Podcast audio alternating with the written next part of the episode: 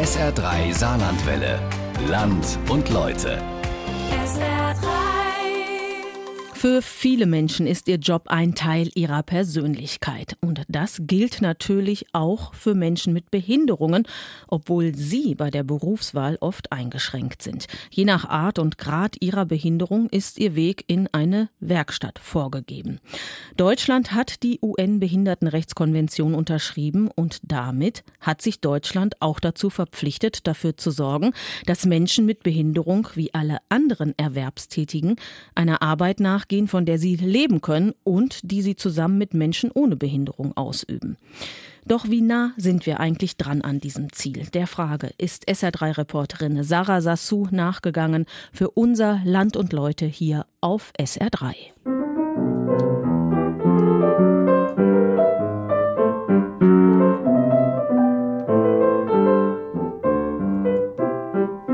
Ich arbeite in der Küche und in der Kantine Brote belegen, bedienen, die Tische sauber machen. Für die äh, Windräder bin ich diese Halterung am, am Festmachen und alles Mögliche. Ja. Ich bin hier im Obstbau.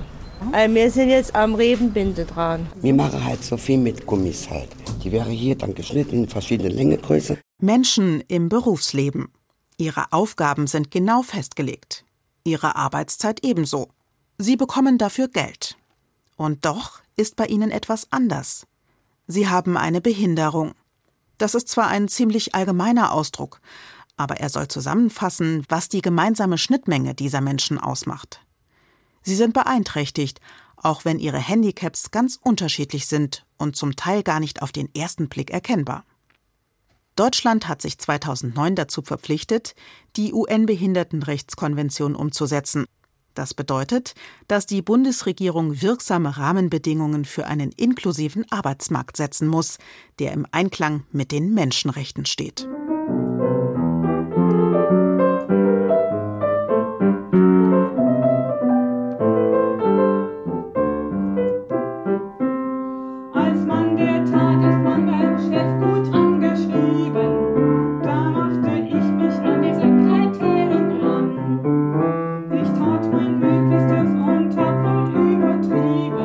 Juliane ist 42 und Musik spielt eine große Rolle in ihrem Leben. In ihrem Elternhaus gibt es ein Musikzimmer mit dem schwarzen Steinway-Flügel ihrer Mutter. Wenn sie hier sitzt, merkt man nichts von Julianes Hüftfehlstellung, wegen der sie nicht so gut gehen kann. Und auch nichts von ihren geistigen Einschränkungen. Die kinnlangen Haare sind rötlich getönt, sie trägt sie zum Pferdeschwanz gebunden. Vielen Dank,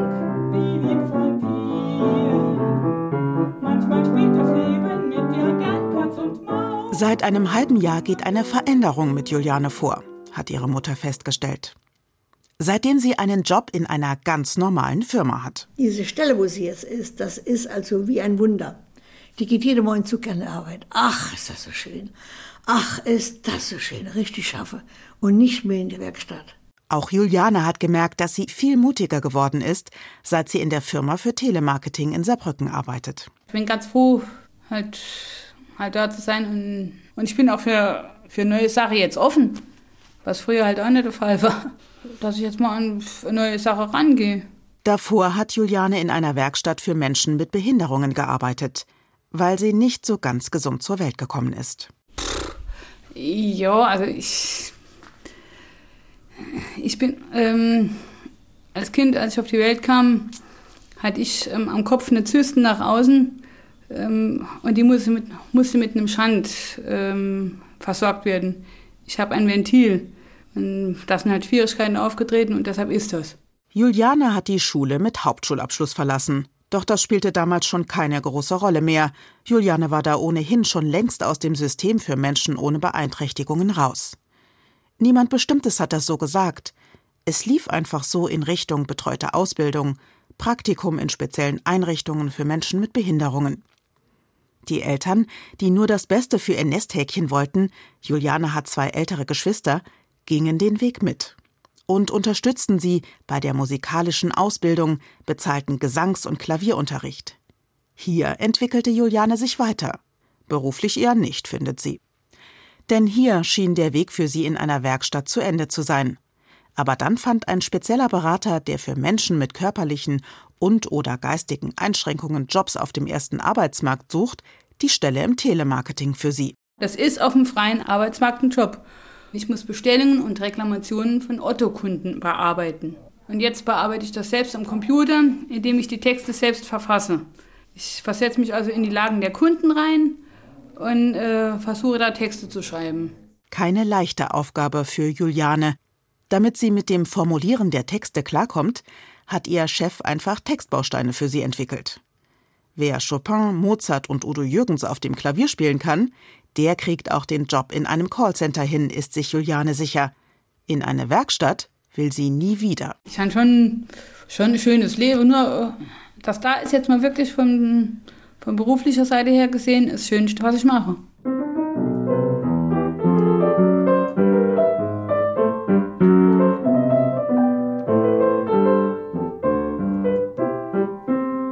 Menschen mit Behinderung haben es nach wie vor schwer, überhaupt einen Job zu finden. In Deutschland waren laut Statistischem Bundesamt vergangenes Jahr fast 60 Prozent der etwa 5 Millionen Menschen mit Behinderungen zwischen 15 und 64 Jahren berufstätig. Oder sie suchten nach einem Job.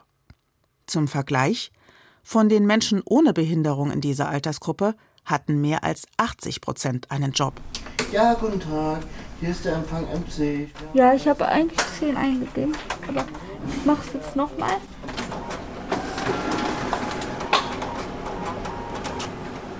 Also das ist die Spastik. Äh, also ich kann mein Gleichgewicht nicht gut halten. Äh, eine Seite ist bei mir eingeschränkt. Ja, seit, seit der Geburt. Also ich, mm, ich kenne kein anderes äh, Leben. Also ich bin, äh, bin so aufgewachsen, aber ich habe auch damit gelernt, mit dieser Behinderung zu leben. Syleya rangiert geschickt ihren elektrischen Rollstuhl in dem kleinen Empfangsraum. Sie und ein Kollege sind sozusagen das Aushängeschild der Saarbrücker Firma Reha, einem der zehn Träger von Behindertenwerkstätten im Saarland. Wer das Gebäude betritt, wird von den beiden freundlich begrüßt. Syleya ist um die 40 und schon seit rund 20 Jahren bei Reha beschäftigt. Seit neuestem bin ich vorne an der Information und mache äh, Telefonanrufe, nehm, nimm Telefonanrufe an, mach am Computer, wenn was anliegt. Davor war sie lange in der Versandabteilung, hat dort Post verpackt und etikettiert in einer sogenannten DIMA-Gruppe für Schwerstbehinderte. Doch sie wollte sich weiterentwickeln. Als ich eben in der DIMA-Gruppe war, hatte ich mir ein Ziel äh, gestellt für mich selbst, äh, das zu machen. Weil hier zum Beispiel in der Reha können Sie hocharbeiten, auch wenn, wenn Sie jetzt in einer Teamergruppe sind jetzt, können Sie sich hocharbeiten. Syleya trägt das schwarze, dicke Haar zu einem Bobikopf geschnitten. Die Ponysträhnen reichen bis an ihre schwarz umrandete Brille. An den Händen hat sie viel Silberschmuck. Ihre Eltern stammen aus der Türkei. Der Vater, mittlerweile ist er verstorben, kam als Gastarbeiter ins Saarland. Die Mutter spricht bis heute nicht gut Deutsch. Und doch sei sie immer bestmöglich gefördert worden, findet Syleya. Dieser Mensch, wo Sie jetzt sehen, oder mm, ähm, wurde, also ich wurde sehr gut gefördert, egal wo ich war. Im Kindergarten, in, der, also in meiner Schule und auch durch meine Familie. Wohlbehütet hat sich Syleya schon immer gefühlt. Und auch im Berufsleben braucht sie dieses Gefühl. Sie hat sich schon Gedanken darüber gemacht, ob sie, rein theoretisch, auch außerhalb der Werkstatt arbeiten könnte. Obwohl sie keine eigenen Erfahrungen damit hat, ist sie sich sicher. Dem Druck draußen könnte sie nicht standhalten. Ja, man muss lesen können, man muss selbstständig schreiben können, äh, merken können, was der Chef sagt und das dann wiedergeben. Aber halt bei mir ist es halt schwierig. Ich kann lesen, aber ähm, nicht ähm, fließend. Deswegen ist auch mein Schreib, ähm, weil ich manchmal auch nicht ähm, die Wörter dann richtig, die Buchstaben heraushöre. Und ähm, ich, ich brauche dann Unterstützung, zum Beispiel durch Tablet, wo Sprachmodus ist. Am Ende zählt für Süleya nur eines. Also für, für mich zum Beispiel ist es schon schön zu sehen, dass ich mein eigenes Geld dafür kriege. Es ist schon ein schönes Gefühl zu sehen, aha, du bist auch ein Mensch, auch wenn du eingeschränkt bist.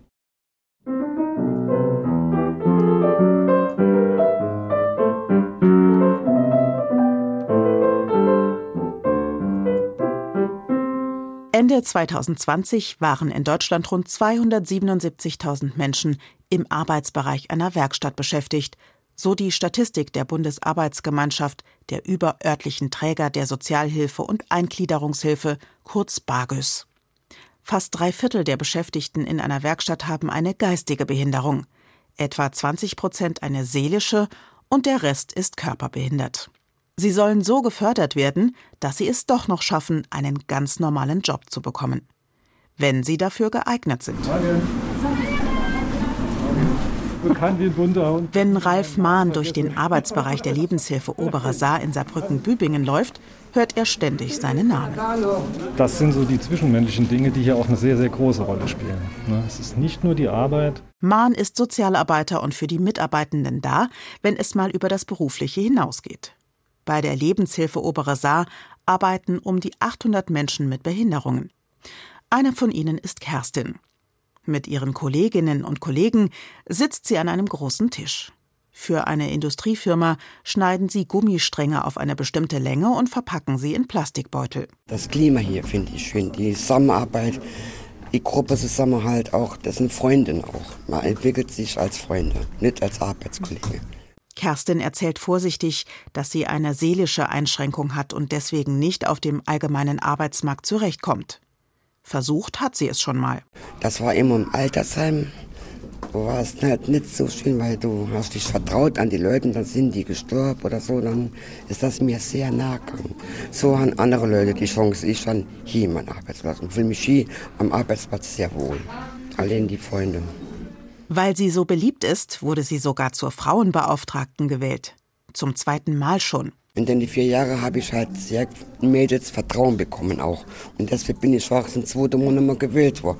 Ich habe auch ein Büro drüben, wo ich jeden Freitag meine Bürozeit mache.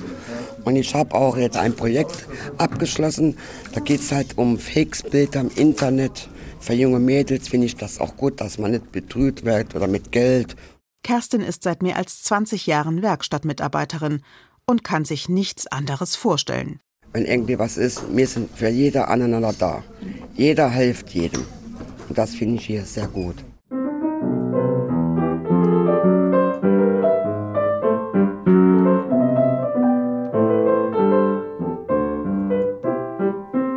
Menschen mit Behinderungen haben ein Recht auf Teilhabe. Das bedeutet, dass sie alles das tun können, was gesunde Menschen auch tun, ohne Einschränkung. Die Realität sieht aber meist anders aus, gerade in der Arbeitswelt. Man könnte von einer Parallelwelt sprechen, die sich vor allem für Menschen auftut, die von Geburt an eine Behinderung haben. Sie haben in der Schule und in der Ausbildung meist einen geschützten Raum erlebt, den die Familie und sozialpflegerische Institutionen für sie geschaffen haben und der sich in der Werkstatt fortsetzt. Arbeitsbedingungen, wie sie der allgemeine Arbeitsmarkt nicht hergibt. Morgen. In der Großküche haben Elisabeth und Christian gerade alle Hände voll zu tun. Es ist schon gleich 11 Uhr. Um die Mittagszeit wird in der Kantine warmes Essen ausgegeben. Braten mit Kartoffeln und Soße. Der 30-jährige Christian hat sozusagen Küchengene. Koche äh, hat meine Großober schon gemacht. Der hat A gekocht, hat mir viel beigebracht. Und dann habe ich gesagt, komm, jetzt gehe ich auch in die äh, Küche. Und seitdem bin ich in der Küche. Und ja, mir gefällt Elisabeth ist 27. Nach Ende der Förderschule machte sie ein Praktikum bei einem sozialen Träger für Menschen mit Behinderungen und fand heraus, sie will in einer Werkstatt arbeiten. Du kannst außerhalb Praktikum machen, du kannst Kindergartenpraktikum äh, machen, du kannst überall arbeiten. Und das ist, du bist ähm, hier besser aufgehoben. In der Küche und auch in anderen Arbeitsbereichen arbeiten Menschen ohne Behinderungen, sogenannte Gruppenleiter, mit den Behinderten zusammen. Köchin Luise steht Elisabeth und Christian zur Seite. An die 1000 Mahlzeiten gehen jeden Tag raus. Für die Kantinen aller Standorte. In der Regel läuft alles nach Plan. Aber eben nicht immer. Und dann merkt man den Unterschied zur freien Wirtschaft, sagt Luise. Wenn jetzt zum Beispiel irgendwie zu viel Stress wäre und wir bekommen für eine, zum Beispiel für die Kindergärten den Nachtisch nicht mehr gemacht, dann ist das so. Auf dem freien Markt wäre es dann wahrscheinlich eher so, dass man dann da schon Probleme bekommen würde mehr. Und hier kann man sagen, es hat heute nicht funktioniert, wir schicken es dann morgen. Auf dem allgemeinen Arbeitsmarkt wäre das ein Problem.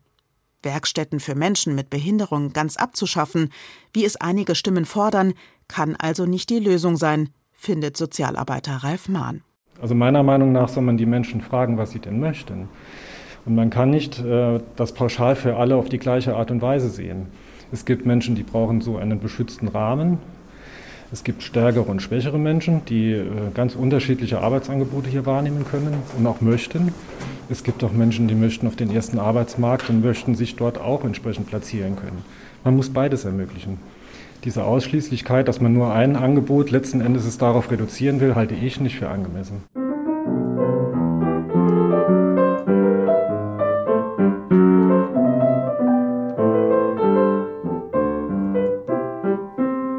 Aber es ist nicht alles heile Welt in den Werkstätten. Immer wieder in der Kritik das Entlohnungssystem. Die Rede ist von Ausbeutung.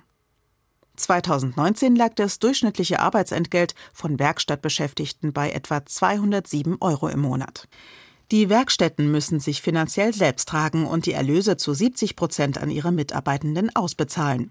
Dafür nehmen sie Aufträge von anderen Unternehmen an. Das sind meist Arbeiten, die ganz einfach sind und Handarbeit. Schrauben verpacken zum Beispiel oder Post. Denn das können oft auch Schwerbehinderte erledigen.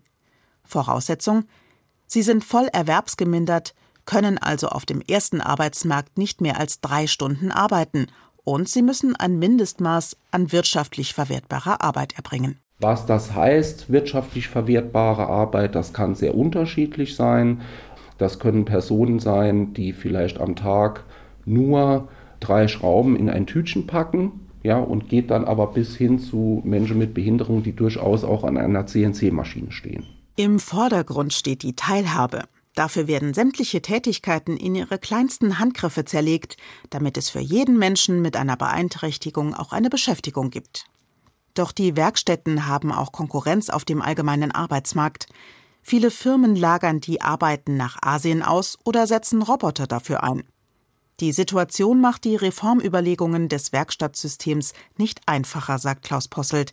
Er ist Geschäftsführer der Lebenshilfe Obere Saar. Das heißt halt, dieser wirtschaftliche Output, den wir haben, mit dem wir Menschen mit Behinderung dann auch ihre Löhne bezahlen, ist natürlich begrenzt. Und wenn man das jetzt mal weiterdenkt, dass es ja auch Forderungen gibt äh, nach dem Thema Mindestlohn, kann man gerne stellen, aber eine Verpflichtung der Werkstatt, Mindestlohn zu zahlen ohne staatliche Unterstützung, wird nicht funktionieren. Dann werden Werkstätten flächendeckend in Insolvenz getrieben. Denn im Gegensatz zu reinen Wirtschaftsbetrieben bieten die Werkstätten zahlreiche soziale Leistungen, auf die viele der Werkstattmitarbeitenden angewiesen sind. Der Fahrdienst, der die Menschen zu Hause abholt und zur Arbeit bringt, die Kostenübernahme für Fahrkarten und vor allem die Betreuung durch Sozialarbeiter und Psychologen. Es muss eine neue Lösung her, sagt Posselt. Kaum einer der Werkstattmitarbeitenden durchblicke noch, welches Geld da von welcher Stelle kommt. Ja, teilweise Pflegegelder, bestimmte Sozialhilfeleistungen. Sie bekommen dann den Werkstattlohn auch noch. Und diese Komplexität des Systems, die gehört abgeschafft. Von außen nicht zu verstehen, von innen schlecht zu erklären. Und der Mensch mit Behinderung hat das Gefühl, ich schaffe doch doch 38 Stunden und ich kriege doch nur das Geld dort dafür. Es tut sich aber offenbar etwas, um die Situation zu ändern, auf Bundesebene. Und diejenigen, die es betrifft, sollen mitreden. Das sind in Deutschland immerhin rund 317.000 Menschen. Sandra macht Pause. Auch wenn es heute gar nicht so kalt ist, bläst der Wind ganz schön am Windringer Hof bei Saarbrücken. Die Gärtnerin trägt eine Wollmütze, grüne Arbeitshosen und Jacke, dazu schwere Arbeitsstiefel. 1996 hat Sandra ihre Ausbildung zur Zierpflanzen- und Blumengärtnerin begonnen. Nachdem sie Förderschule und unterschiedliche Praktika, zum Teil speziell für Menschen mit Behinderung, absolviert hatte. Innerhalb von dreieinhalb Jahren schaffte sie den Abschluss und ging in eine Staudengärtnerei, also auf den ersten Arbeitsmarkt. Glücklich ist sie damit nicht geworden. Und äh, ja, da ist es dann irgendwann nicht mehr so gegangen. Durch das, wo ich mal einen Unfall gehabt habe, habe ich mich dann nicht mehr so getraut, ins Auto zu sitzen und 30 Kilometer auf die Arbeit zu fahren. Ja. Sie wollte einfach nur noch zurück in den Werkstattschoß. Das für sie zuständige Landesamt, das darüber entscheidet, ob jemand überhaupt berechtigt ist, in einer Werkstatt für Menschen mit Behinderung zu arbeiten, war sich bei ihr nicht sicher. Die haben dann immer wurde fragen, ob das so, wie das so klappt oder was, ob das das Richtige für mich ist, weil ich halt schon so viele andere Sachen äh, draußen und ja. Sandra ein Grenzfall also und den offiziellen Maßstäben zufolge offenbar geeignet für den regulären Arbeitsmarkt. Aber sie selbst sieht das anders. Was ihr Privatleben angeht, führt sie ein ganz normales Leben mit ihrer Partnerin. Ja, wir haben einen schönen Garten und äh, da haben wir auch, kann man alles machen, wie man gerade wolle. Also noch was auf die Zukunft. Vor zwei Jahren, vor 2019 haben wir geheiratet. Was sie in unserer Gesellschaft stört, warum müssen alle irgendwo eingeordnet werden? Warum werden berufstätige Menschen mit Behinderungen nicht so wahrgenommen wie die ohne Behinderung, fragt sie sich. Da muss sich noch viel tun, findet sie. Ich komme von der, von der, von der Sonderschule und zum Ausbildungsplatz.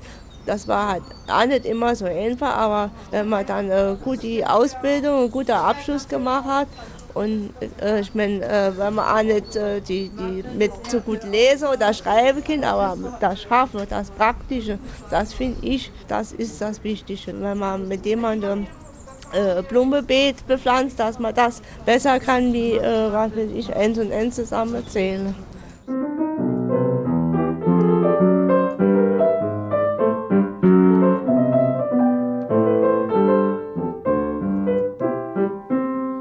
In der Diskussion darüber, wie die berufliche Inklusion und Integration von Menschen mit Behinderung aussehen könnte, geht es auch immer wieder um die Abschaffung der Werkstätten.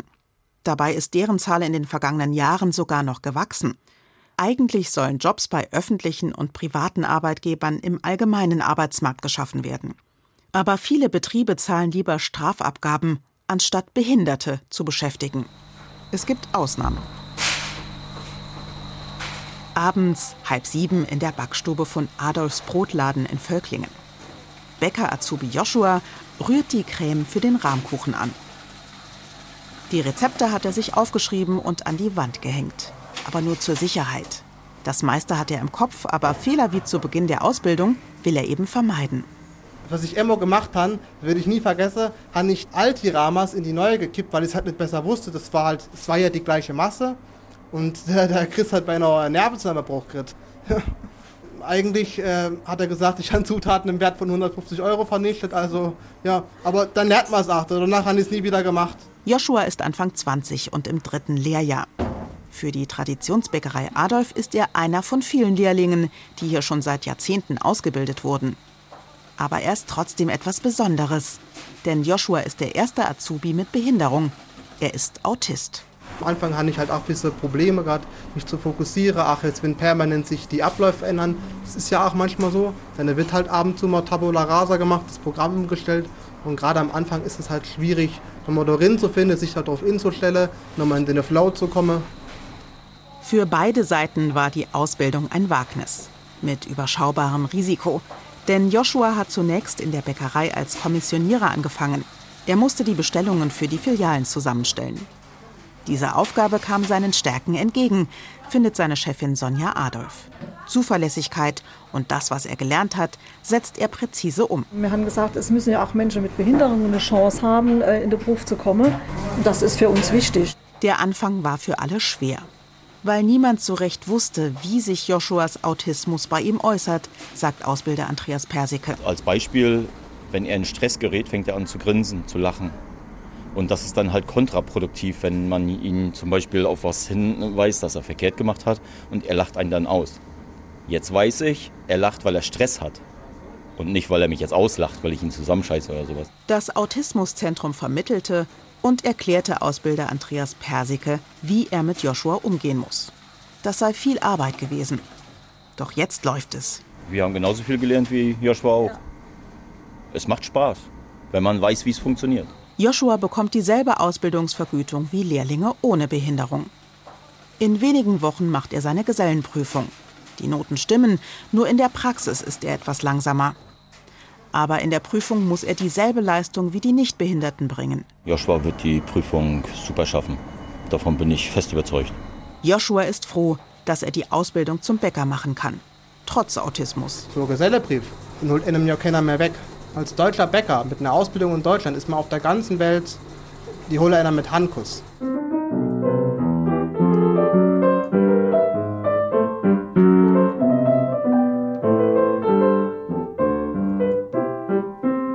Es ist doch schön, wenn du weißt, du gehst jetzt auf die Arbeit, machst deine Arbeit und ähm, kriegst dafür dein Geld. Auch wenn jetzt das nicht ähm, komplett für alles reicht. Nur weil wir als Menschen jetzt eine Behinderung haben, ähm, heißt es nicht, dass wir mehr oder weniger wert sind. Weil äh, man kann nicht einfach sagen, oh, die, die da, wo ein bisschen anders da äh, sind, die kann man nicht gebrauchen. Das finde ich nicht so. Menschen mit Behinderung sind Menschen, die sich in vielen Dingen nicht von Menschen ohne Behinderung unterscheiden. Sie wollen ihr Leben leben. Ihre Behinderung gehört zwar zu ihnen, aber sie steht nicht unbedingt für sie im Fokus. Es sind Menschen, die Bedürfnisse haben, die selbstbestimmt leben wollen und es ablehnen, dass man über sie statt mit ihnen redet. Über ihre Arbeit zum Beispiel und ihre Vorstellung davon. Sie wollen eine gute Arbeit, die sich jeder Mensch mit Behinderung anders vorstellt. Und dazu haben sie auch jedes Recht.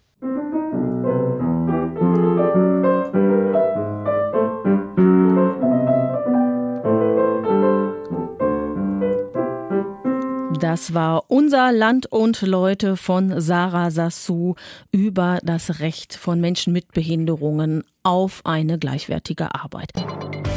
SR3 Saarlandwelle. Land und Leute. Regionale Features auf SR3. Immer sonntags um 12.30 Uhr und als Podcast auf sr3.de.